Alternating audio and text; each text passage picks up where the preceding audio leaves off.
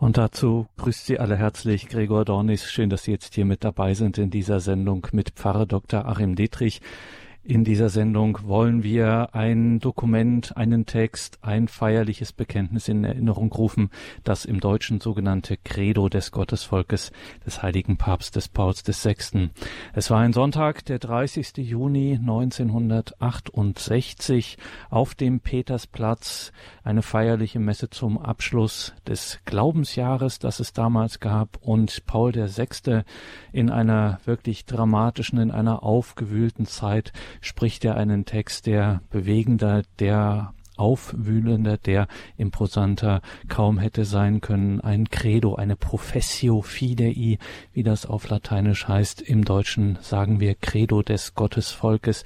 Und das lohnt sich auf jeden Fall, dieses feierliche Glaubensbekenntnis wieder in Erinnerung zu rufen. Und das schauen wir uns einfach im Original mal an. Und jemand, der sich mit dieser Zeit und mit dem heiligen Paul VI. wirklich bestens auskennt, ist Pfarrer Dr. Achim Dittrich. Ihn haben wir jetzt in Otterberg bei Kaiserslautern am Telefon. Grüße Gott, Pfarrer Dittrich. Grüß Gott. Herr Pfarrer, Sie werden uns heute einiges auch zu den Hintergründen sagen. Bevor wir jetzt eine lange Vorrede machen, würde ich vorschlagen, schauen wir uns den Wortlaut direkt an, bevor es zum eigentlichen Bekenntnis, zur eigentlichen Professio Fidei kommt, hat Paul VI. noch etwas einen, eine Vorrede quasi gehalten, eine Einführung und liebe Hörerinnen und Hörer, die schauen wir uns auch an, weil das schon auch genau uns in diese Zeit führt. Ich werde diesen Text vorlesen und nur zur Orientierung. Damals haben die Päpste noch in der Wir-Form gesprochen. Das sind wir heute nicht mehr so gewohnt. Damals ist dann immer noch von Wir die Rede, wenn, wenn der Papst also davon spricht. Deswegen, ähm, dass Sie das auch gleich mithören. Paul VI., der heilige Papst, sagte damals 1968, ehrwürdige Brüder, geliebte Söhne und Töchter. Mit dieser eindrucksvollen Liturgie beschließen wir die Feier des 1900-jährigen Jubiläums des Martyriums der heiligen Apostelfürsten Petrus und Paulus und beendigen so das Jahr des Glaubens.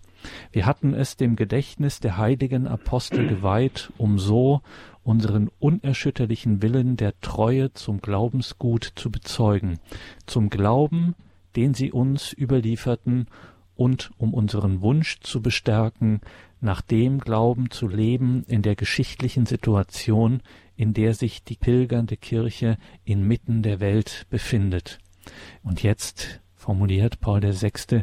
In gleicher Weise will es uns scheinen, dass wir den Auftrag erfüllen müssen, den Christus Petrus anvertraute, dessen geringster Nachfolger wir sind, nämlich in der Lage zu sein, unsere Brüder im Glauben zu bestärken. Im Bewusstsein unserer menschlichen Schwäche freilich, aber mit der ganzen Kraft, die ein solcher Auftrag unserer Person auferlegt, sind wir jetzt im Begriff, ein Glaubensbekenntnis abzulegen. Wir wollen ein Credo sprechen, das ohne eine dogmatische Definition im eigentlichen Sinne des Wortes sein zu wollen, in der Substanz mit einigen Erweiterungen, die durch die geistige Situation unserer Zeit geboten sind, das Credo von Nicäa wiederholt, das Credo der unsterblichen Überlieferung der heiligen Kirche Gottes. Soweit Paul VI. damals 1968, bevor er sein Credo des Gottesvolkes, wie wir das nennen, ähm, gesprochen hat. Pfarrer Dietrich, schon diese einleitenden Worte sind schon sehr beeindruckend und führen uns eigentlich auch ähm, in diese Zeit dieses Jahres 1968 hinein. Ja, es war eine bewegte Zeit, wobei heute ist es nicht viel anders. Ja, der Papst macht deutlich, Paul VI., heilig gesprochen nun, dass er sich geradezu genötigt fühlt, in die der damaligen nachkonziliaren Verwirrung, die dann aufgetreten ist, also ähm, da ein klares Bekenntnis abzulegen in seiner Funktion als Nachfolger Petri und so eine Hilfe zu geben für die bleibende Orientierung. Viele Dinge, die wir heute auch wieder erleben, aber noch in viel erweiterter Form waren damals schon auch schon zugange, dass alles in Frage gestellt wurde, alles zur Disposition gestellt wurde. Ja, dass sogar die Begriffe Objektivität und Wahrheit verleugnet wurden, also dass es sowas gar nicht geben könnte, dass die Kirche sowas gar nicht behaupten könnte. Und die Hauptlehren der, der, des kirchlichen Glaubens wurden äh, ja in Zweifel gezogen auf breiter Front und natürlich von den Medien auch stark befeuert. Und äh, das hat dann auch wirklich die frommen Gemüter wirklich bestürzt. Und zu diesen frommen Gemütern gehört ganz offensichtlich auch der damalige Papst Paul VI., der ja auf zwei Dinge zurückgreifen konnte, was diese, diese Idee eines Credos im 20. Jahrhundert angeht. Das eine war äh, zu Beginn des Konzils, also noch vor Beginn eigentlich, 1962, äh, hat der damalige Vorsitzende Präfekt des, des Heiligen Offiziums, das man dann später Glaubenskongregation nannte, Alfredo Ottaviani hat also vorgeschlagen, dass man das Konzil mit einem Credo, mit einem ja in heutiger Sprache formulierten Credo beginnen solle, damit klar ist, also es geht der Glaube der Kirche ist gesetzt, die Lehre steht. Es geht nicht darum, irgendwas zu neu zu erfinden oder neu auszugraben, sondern es geht darum, die vorhandene Lehre äh, treu zu bezeugen in heutiger Sprache, im Hinblick auf die heutigen Menschen. Er ist damit nicht durchgedrungen. Man hat also gesagt, äh, wenn überhaupt, dann könnte sowas am Ende stehen. Also die, dieser Gedanke, äh, die Botschaft, das Credo ist unantastbar. Ähm, da konnte Ottaviani sich damals nicht, vor, nicht durchsetzen im Vorfeld des Konzils. Im Nachfeld des Konzils äh, haben sich die Ereignisse dann äh, und auch die Bewegungen überschlagen. Die konziliare Euphorie ist dann äh, ja mit manchen dann durchgegangen, die halt dann äh, nur noch progressiv äh, alles äh, über den Haufen werfen wollten. Und eine andere Richtung, die dann wirklich erschrocken war, wie Sie gesehen haben, mit welcher Leichtigkeit Glaubenslehren dann missachtet und in Zweifel gezogen wurden. Und diese Erschütterung äh, hat also nicht nur auf den Papst gewirkt, sondern auf viele, die ähm, sicherlich eine Modernisierung der Kirche gewollt haben, aber nicht, indem man also das, äh, das Wesen der Kirche und die, den Glauben und die Lehre der Kirche dann preisgibt. Einer davon war der französische Literat äh, Jacques Maritain.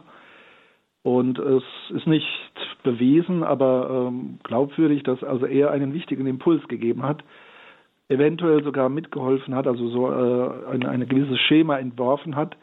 Ähm, Jacques Maritain war also mit Paul VI. Äh, gut bekannt. Sie haben einander geschätzt und unterstützt, soweit es ging und vermittelt durch den Kardinal äh, Charles Journet äh, soll also diese, diese Idee und dieser Vorschlag von Maritain an äh, Paul VI. gekommen sein. Wobei ich denke, dass Paul VI. selbst überlegt hat, wie, in welcher Form er in diesen äh, verwirrten Zeiten dann ja die Lehre, die, die ja das, den Glauben der Kirche bestätigen könnte. Und ich denke, da haben sich dann zwei Dinge getroffen die päpstliche Hirtensorge und eben ein frommer äh, Gläubiger, der ja hier also einen wichtigen Hinweis gegeben hat, dass ein Glaubensbekenntnis am Ende des Glaubensjahres 1967, 68 geeignet wäre, um so ein Signal zu senden für die verunsicherten Gläubigen. Und dann lassen wir Paul den Sechsten nochmal mit dieser Vorrede zu diesem Credo, zu diesem Glaubensbekenntnis nochmal zu Wort kommen. Dann machen wir eine kurze Musik und dann gehen wir direkt in dieses Glaubensbekenntnis hinein. Paul der Sechste sagte dann weiter noch, wenn wir dies tun, also dieses Glaubensbekenntnis jetzt sprechen, sind wir uns dabei der Unruhe bewusst, die gewisse moderne Kreise im Hinblick auf den Glauben ergriffen hat. Sie können sich nicht dem Einfluss einer Umwelt entziehen, die sich in einer tiefgehenden Wandlung befindet und in der so viele Dinge, die als sicher galten, bestritten oder zur Diskussion gestellt werden. Wir sehen sogar Katholiken, so Paul VI., die sich von einer Art Veränderungs- und Erneuerungssucht erfassen lassen. Die Kirche hat freilich immer die Pflicht, sich ständig zu bemühen, tiefer einzudringen in die unergründlichen Geheimnisse Gottes, die so reich sind an Segnungen des Heiles, und diese Geheimnisse in einer Weise darzulegen, die sich immer besser dem Verständnis der Menschen anpasst, die ihr folgen. Aber gleichzeitig muss man auch die größte Sorge tragen, wenn man sich ganz der unerlässlichen Pflicht der Forschung hingibt, an den Wahrheiten der christlichen Lehre keine Abstriche zu machen. Denn das würde sonst bedeuten, wie man es heute leider wahrnehmen muss, bei vielen gläubigen Seelen Verwirrung und Bestürzung hervorzurufen.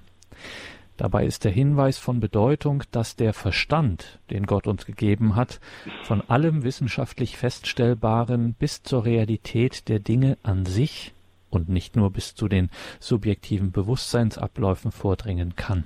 Andererseits muss man darauf hinweisen, dass es die Aufgabe der Schrifterklärung ist, der Hermeneutik, in Ehrfurcht jenen Sinn zu verstehen und zu deuten, den ein Text ausspricht, aber in keiner Weise diesen Sinn umzudeuten nach Belieben willkürlicher Hypothesen. Und es geht noch weiter. Paul VI. sagt, vor allem aber setzen wir unser unerschütterliches Vertrauen auf den Heiligen Geist, die Seele der Kirche und den theologischen Glauben, auf dem sich das Leben des mystischen Leibes gründet.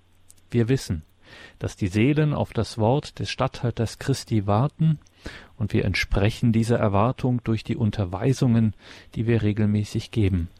Aber heute ist uns die Gelegenheit geboten, ein besonders feierliches Wort zu sprechen. Das werden wir dann auch gleich hören und betrachten hier mit unserem heutigen Sendungsgast Pfarrer Dr. Achim Dittrich. Jetzt machen wir erstmal eine kleine Musik und dann steigen wir direkt ein in das Credo des Gottesvolkes vom heiligen Paul VI.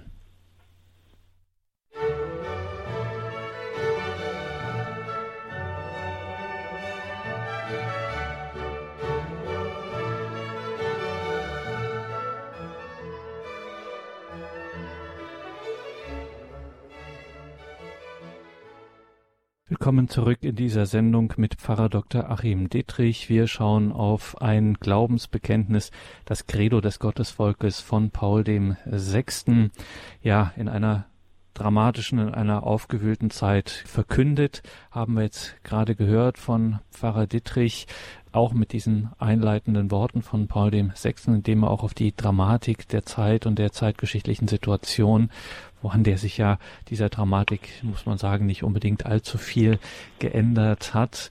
Ähm, deswegen ist dieses Glaubensbekenntnis Pauls VI. auch so aktuell und zeitlos. Es beginnt mit den Worten, wir glauben an den einen Gott. Vater, Sohn und Heiliger Geist, Schöpfer der sichtbaren Dinge, wie es diese Welt ist, auf der unser flüchtiges Leben sich abspielt, Schöpfer der unsichtbaren Dinge, wie es die reinen Geister sind, die man auch Engel nennt, und Schöpfer der unsterblichen Geistseele eines jeden Menschen. Pfarrer Dietrich Paul VI. beginnt mit dem Schöpfer, der Schöpfer der sichtbaren Dinge, der unsichtbaren Dinge und der unsterblichen Geistseele eines jeden Menschen. Diese drei Dinge werden hier eigens betont, anders als in ähm, oder etwas ähm, modifiziert im Vergleich zu anderen Glaubensbekenntnissen. Mhm. Also die das Grundschema, das äh, Paul VI. verwendet, ist das große Credo, wie wir es kennen. Äh, früher wurde es eigentlich vorrangig gebetet, heute eher das Apostolikum, also das äh, große Credo von Nicäa und Konstantinopel, also aus dem vierten Jahrhundert. Äh, wir glauben an den einen Gott, den Vater, den Allmächtigen, der alles geschaffen hat, Himmel und Erde, das Sichtbare und das Unsichtbare. Äh, haben zumindest die älteren Semester noch gut im Ohr, wird heute eher selten gebetet. Das ist also die Grundstruktur, die Paul VI. auch verwendet, aber dann immer wieder mit Erläuterungen, würde ich sagen. Und zwar, wie er ja angekündigt hat in der Einleitung äh, von, von, den, von der zeitlichen Situation her, von den Anfragen der Zeit oder auch den ähm, Abirrungen der Zeit. Also wenn wir jetzt diesen äh, Artikel 8 nehmen, also den ersten äh, den Anfang dieses feierlichen Glaubensbekenntnisses äh, natürlich das Bekenntnis zur Einheit Gottes, der eine Gott, aber in sich eben trinitarisch, dreifaltig, Vater, Sohn, Heiliger Geist, der Schöpfer von allem, des Universums, also des Materiellen, der sichtbaren Dinge, aber eben auch ähm, der geistigen Welt. Ein Nebensatz, äh, so als Hinweis äh, auf den progressiv denkenden Menschen, der meint, also durch Wissenschaft und Fortschritt und Technologie könnte man äh, ja das Leben auf der Erde so gestalten, dass man quasi endlos und äh, allmächtig, eigenmächtig leben kann. Also die Welt, das ist eigentlich sehr schön formuliert, diese Welt, auf der sich unser flüchtiges Leben abspielt, also der Hinweis auf die Vergänglichkeit unseres Daseins und dass die Erde eben nur eine Etappe ist, eine Pilgerschaft und eben nicht ähm, die ganze Wirklichkeit und das ganze Leben. Die unsichtbaren Dinge werden also auch ähm, dem Schöpfer äh, untergeordnet und dabei eigens die reinen Geister, die Engel genannt.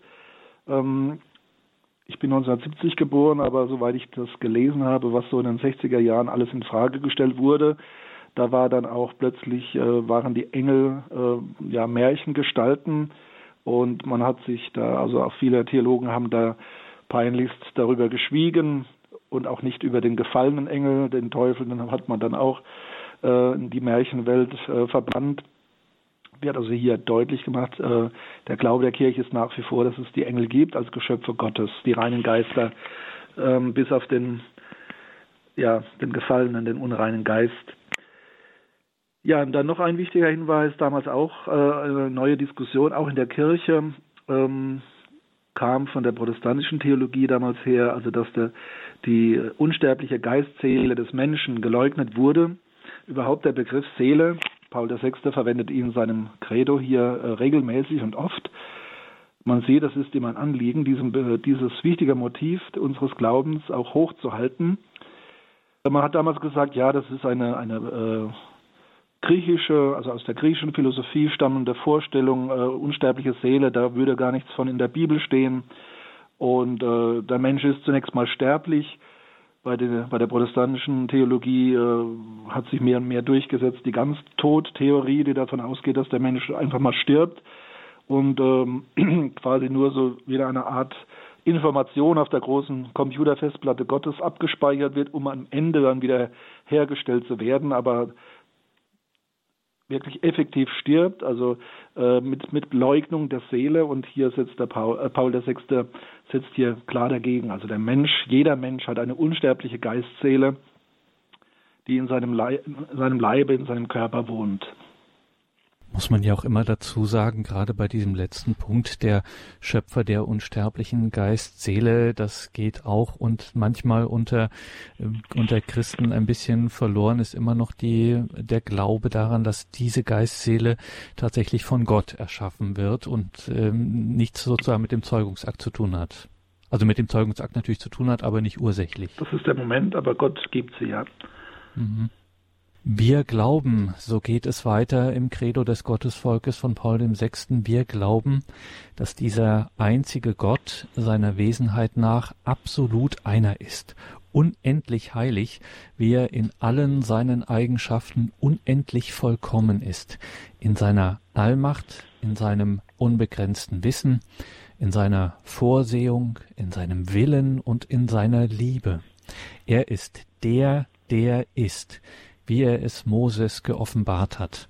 Er ist Liebe, wie der Apostel Johannes es uns lehrt, diese beiden Worte also, Sein und Liebe, bezeichnen in unaussprechlicher Weise die gleiche göttliche Wirklichkeit dessen, der sich uns zu erkennen geben wollte und der, da er in einem unzugänglichen Lichte wohnt, in sich selbst jenseits jeglicher Bezeichnung über allen Dingen steht und alles geschaffene Denken übersteigt. Der Absatz ist noch nicht zu Ende, Pfarrer Dietrich, aber das ist jetzt doch so äh, stark und dicht, das müssen Sie uns mal kurz ein bisschen aufschlüsseln.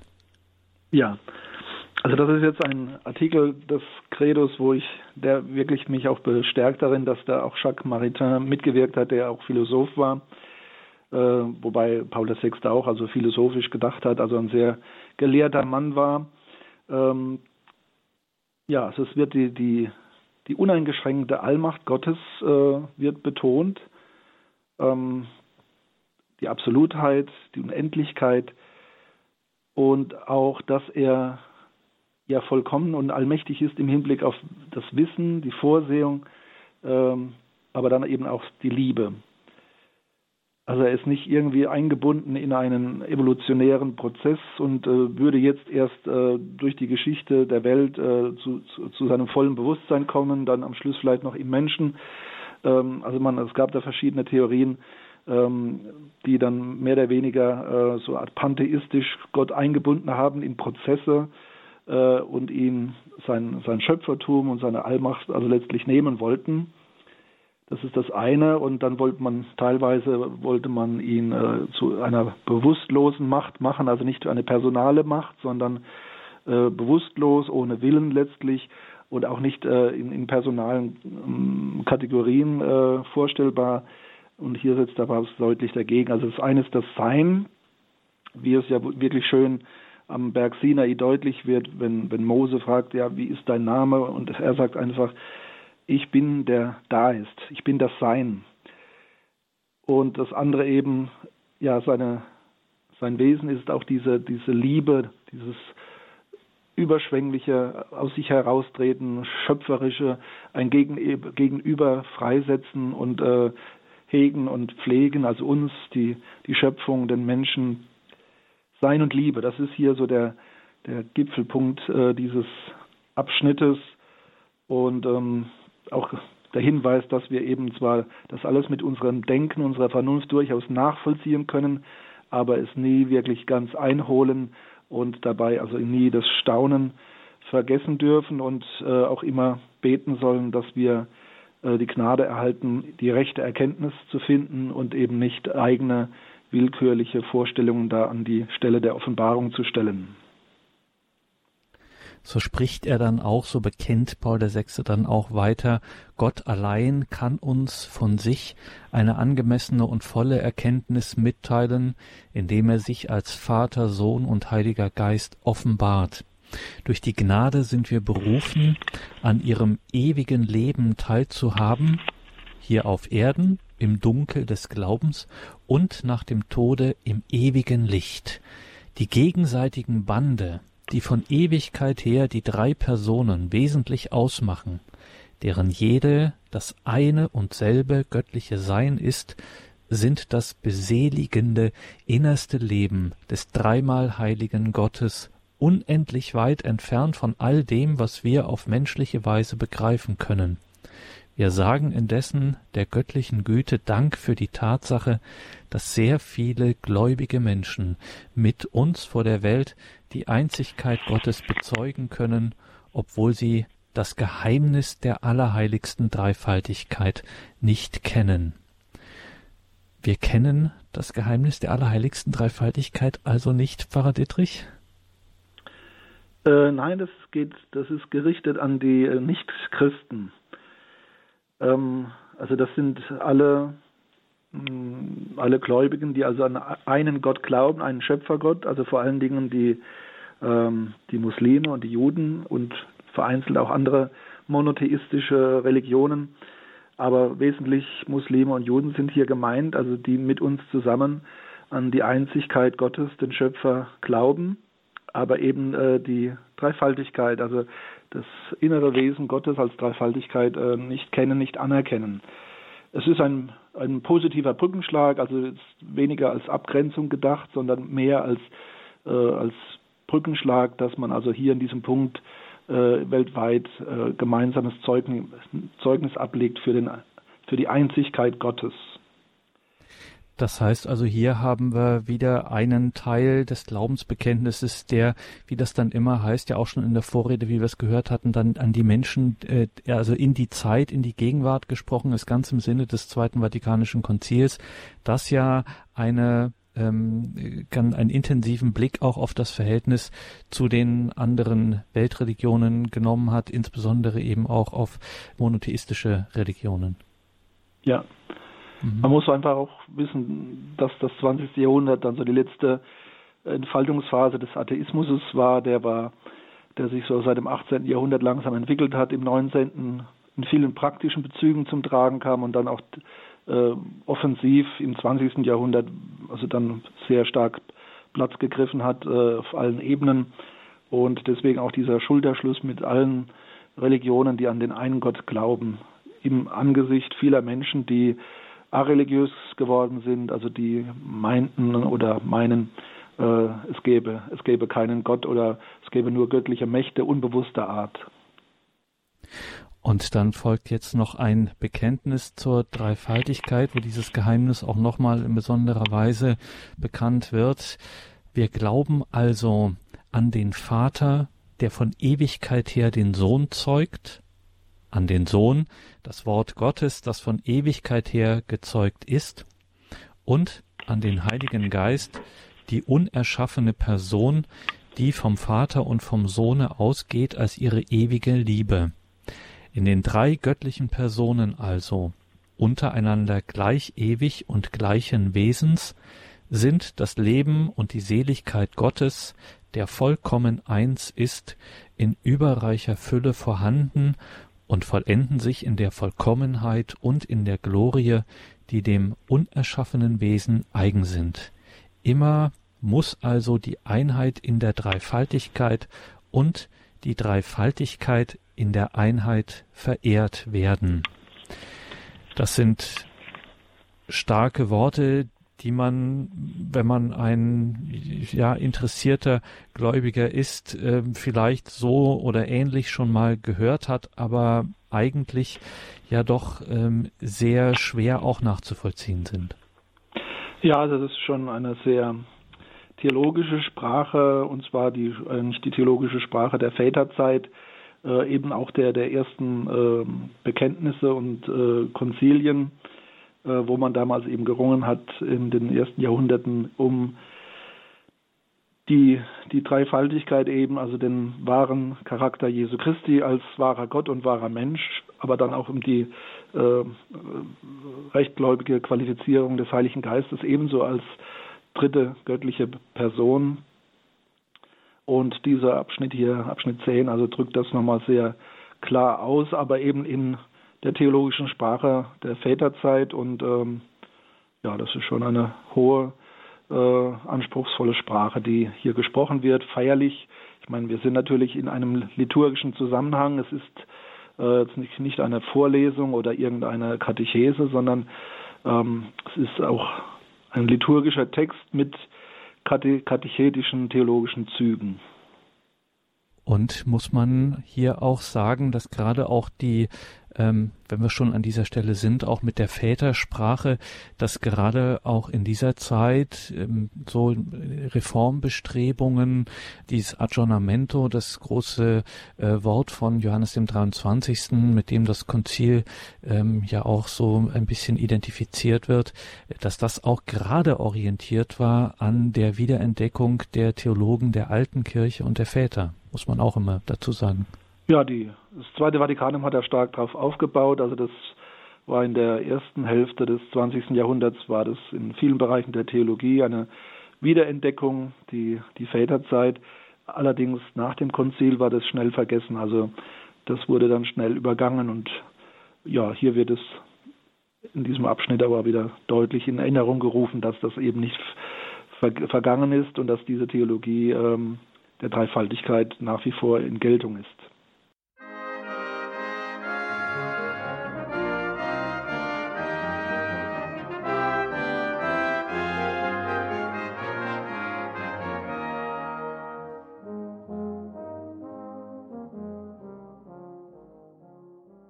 Sie haben eingeschaltet bei Radio Horeb und Radio Maria. Wir sprechen über das sogenannte Credo des Gottesvolkes vom heiligen Papst Paul VI. Sie können unserem heutigen Gast in dieser Sendung, Pfarrer Dr. Achim Dittrich, Ihre Fragen stellen, mit ihm ins Gespräch kommen. Und der erste, der uns erreicht hat, ist Herr Schröttke aus Stade. Guten Abend, grüß Gott. Ja, wunderschönen guten Abend. Also ich äh, werde jetzt keine Fragen stellen. Ich freue mich, dass es diese Auslegung und Darlegung geht über das, gibt über das Glaubensbekenntnis. Und ich denke, dass ähm, Paul VI.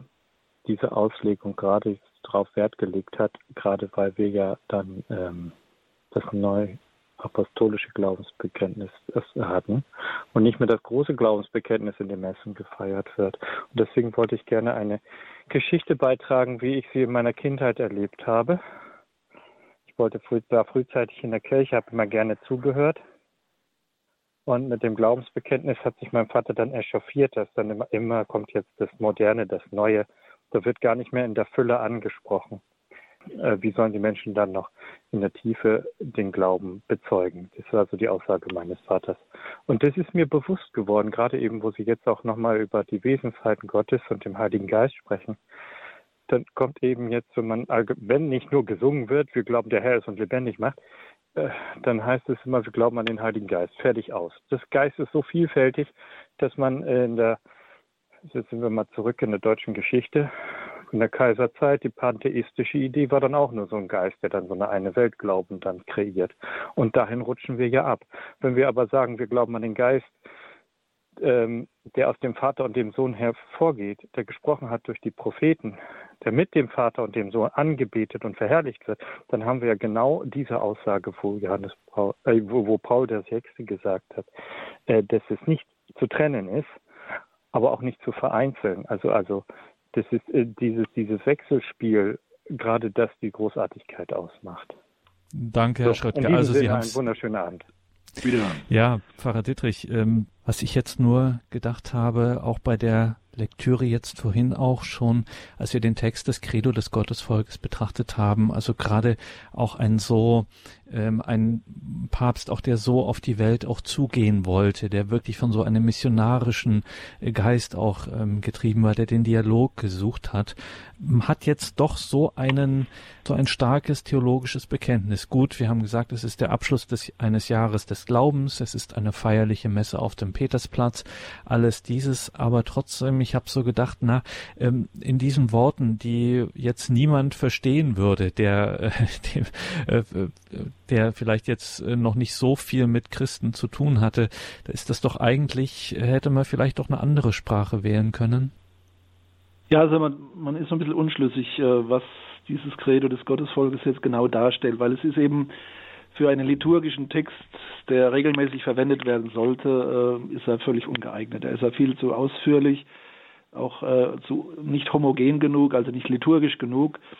Ähm, ich denke schon, dass das wirklich also als Einzelereignis gedacht war und dann mehr zum Lesen, als dass man den jetzt äh, nachahmenderweise in den Gottesdiensten dann aufgegriffen hätte, weil äh, wenn man den komplett miteinander spricht, dann braucht man fast äh, Viertelstunde, 20 Minuten.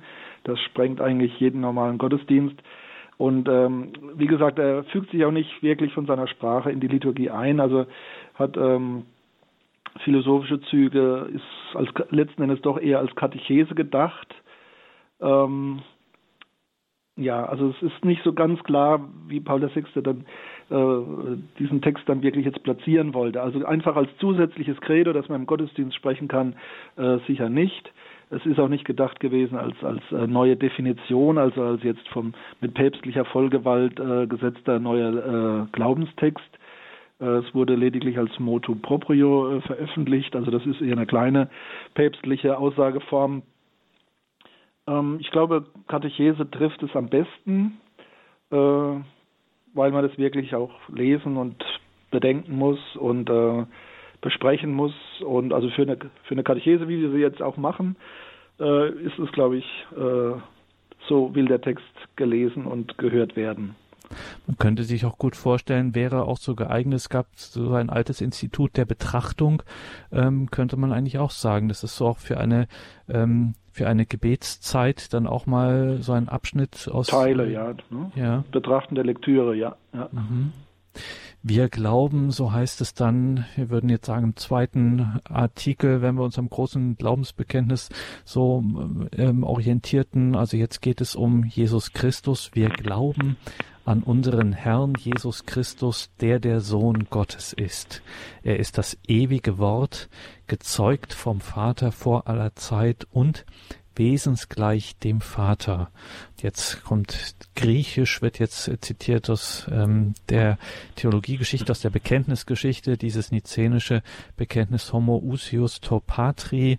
Durch ihn ist alles erschaffen worden. Durch das Wirken des Heiligen Geistes hat er im Schoße der Jungfrau Maria Fleisch angenommen und ist Mensch geworden.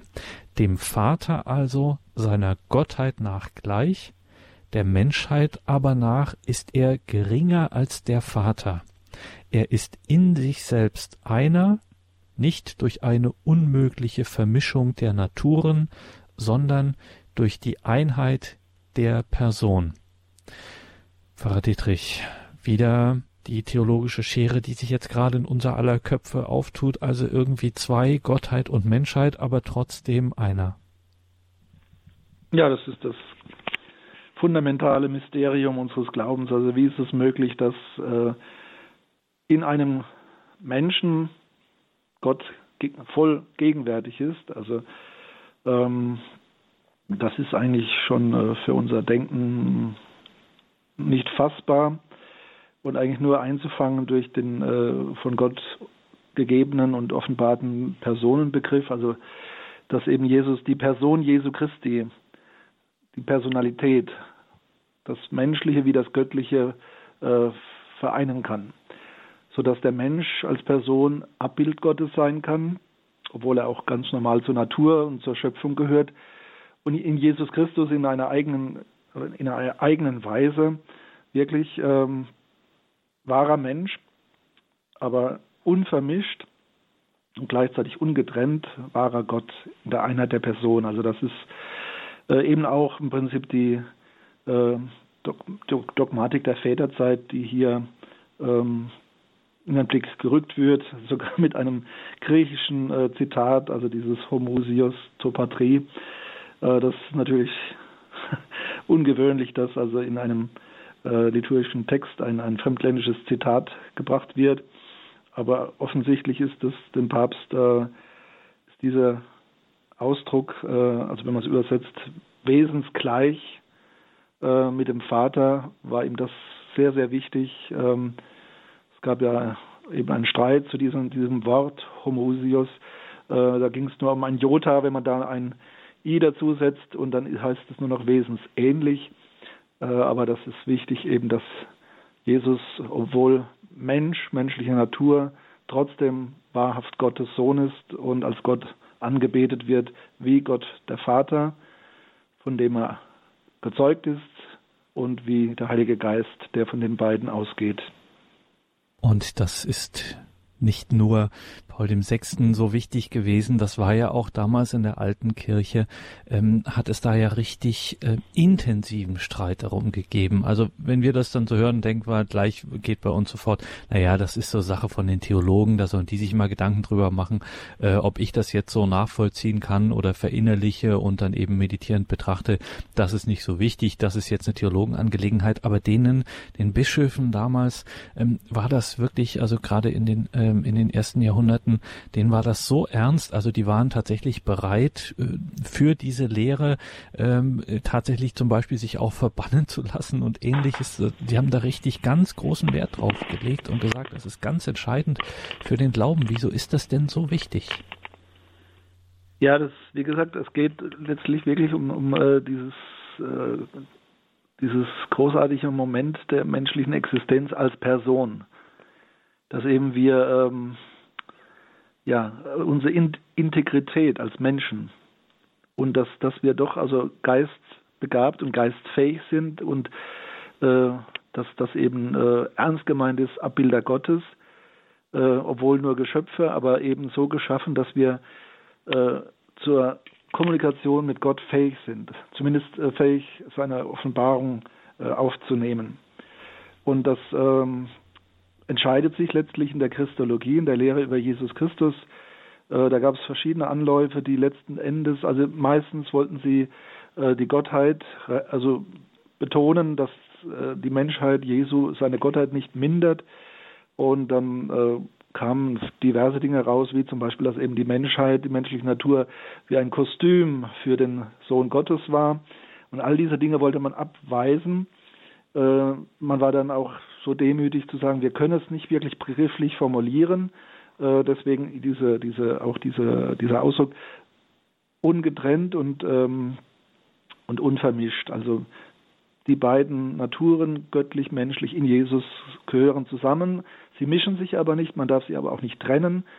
Und ähm, der, der Rahmen äh, ist die Person, die Person Jesu Christi.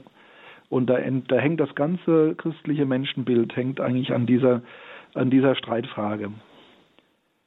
Wenn äh, es nicht möglich ist, dass Gott in die Welt eintritt, dann äh, fällt letzten Endes auch die, die Offenbarung hinten runter, dann fällt äh, das wahre, das wahre Gottsein äh, des Menschen Jesu Christi hinten runter. Also dann wird wieder diese Trennung vollzogen, äh, auf der einen Seite Ewigkeit, auf der anderen Seite Zeit, Gott, Mensch und letztlich doch radikal getrennt. Also dann können wir kein Weihnachten feiern.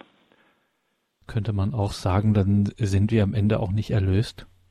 Als ganze Menschen, auch in unserer Leiblichkeit, nein. Also ich denke, dass da, da hängen viele äh, Folgen, Konsequenzen äh, im ganzen Glauben hängen an dieser Frage. Wer ist Jesus Christus? Und deswegen auch dieses griechische Zitat. Und jetzt betrachten wir dieses Geheimnis. Er hat unter uns gewohnt, so heißt es im Credo des Gottesvolkes von Paul VI. Er hat unter uns gewohnt, voll der Gnade und Wahrheit. Er verkündete das Reich Gottes und richtete es wieder auf und ließ uns den Vater durch sich erkennen. Er hat uns ein neues Gebot gegeben, einander zu lieben, wie er uns geliebt hat.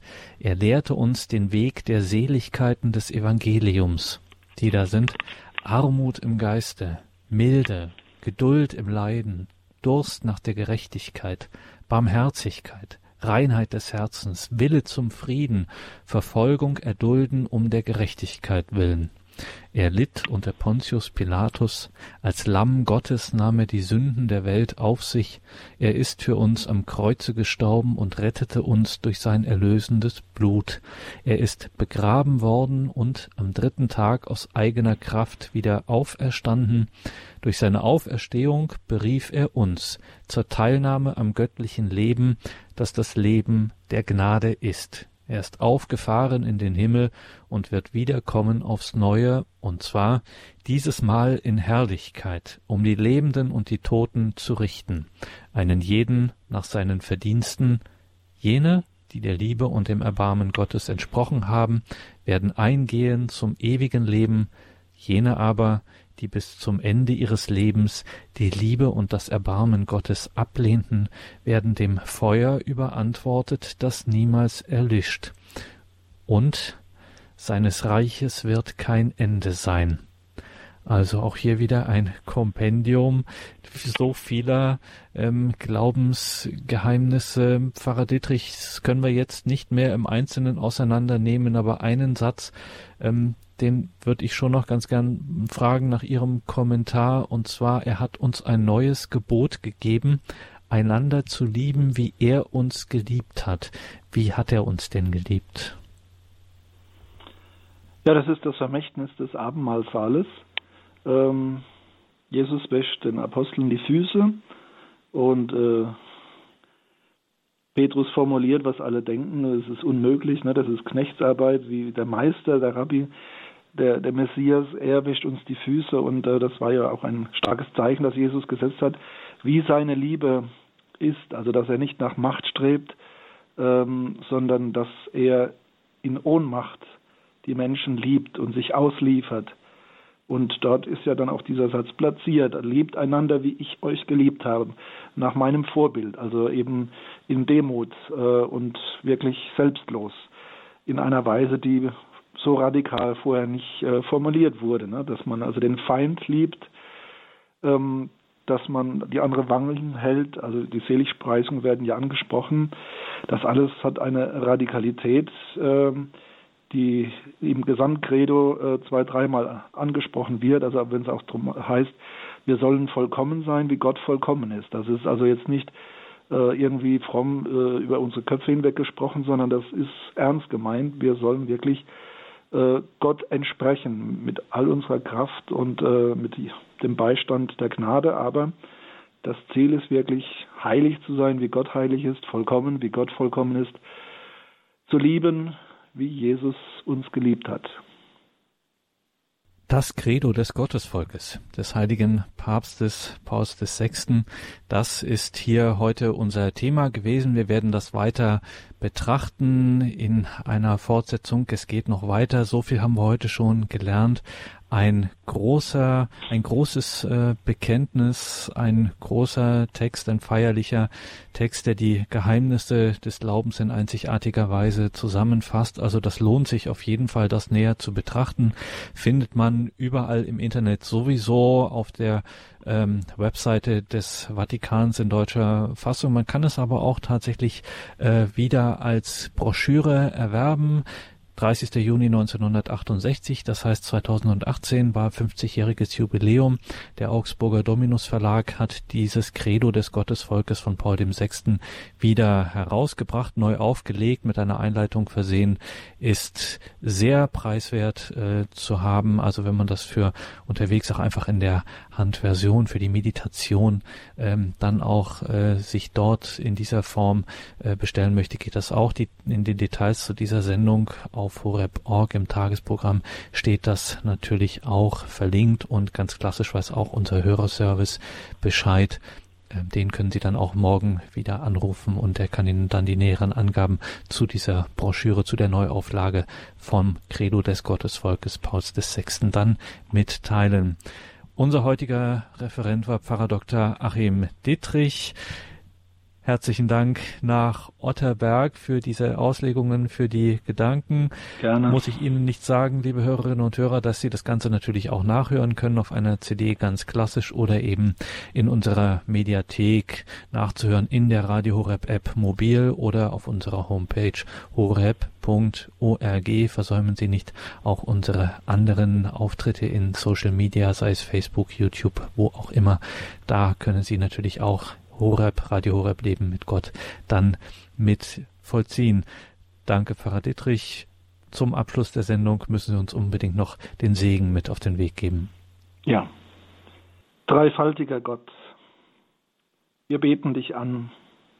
Wir danken dir, dass du uns teilhaben lässt an deiner Herrlichkeit, schon in dieser Welt, wo wir noch im Glauben wandeln und pilgern. In Jesus Christus durch den Heiligen Geist schenkst du uns Wegweisung, offenbarst du uns dein innerstes Wesen, deine Liebe, deine Wahrheit. Wir danken dir und bitten dich, sei mit uns in den Wirren dieser Zeit, in den Dunkelheiten dieser Welt, dass wir dein Licht stets im Blick behalten, ja durch dein Licht zum Ziel geführt werden. Das gebe der dreieinige Gott, der Vater, der Sohn der Heilige Geist. Amen. Amen. Danke Ihnen, liebe Hörerinnen und Hörer, fürs Dabeisein. Alles Gute und Gottes Segen wünscht Ihr Gregor Dornis.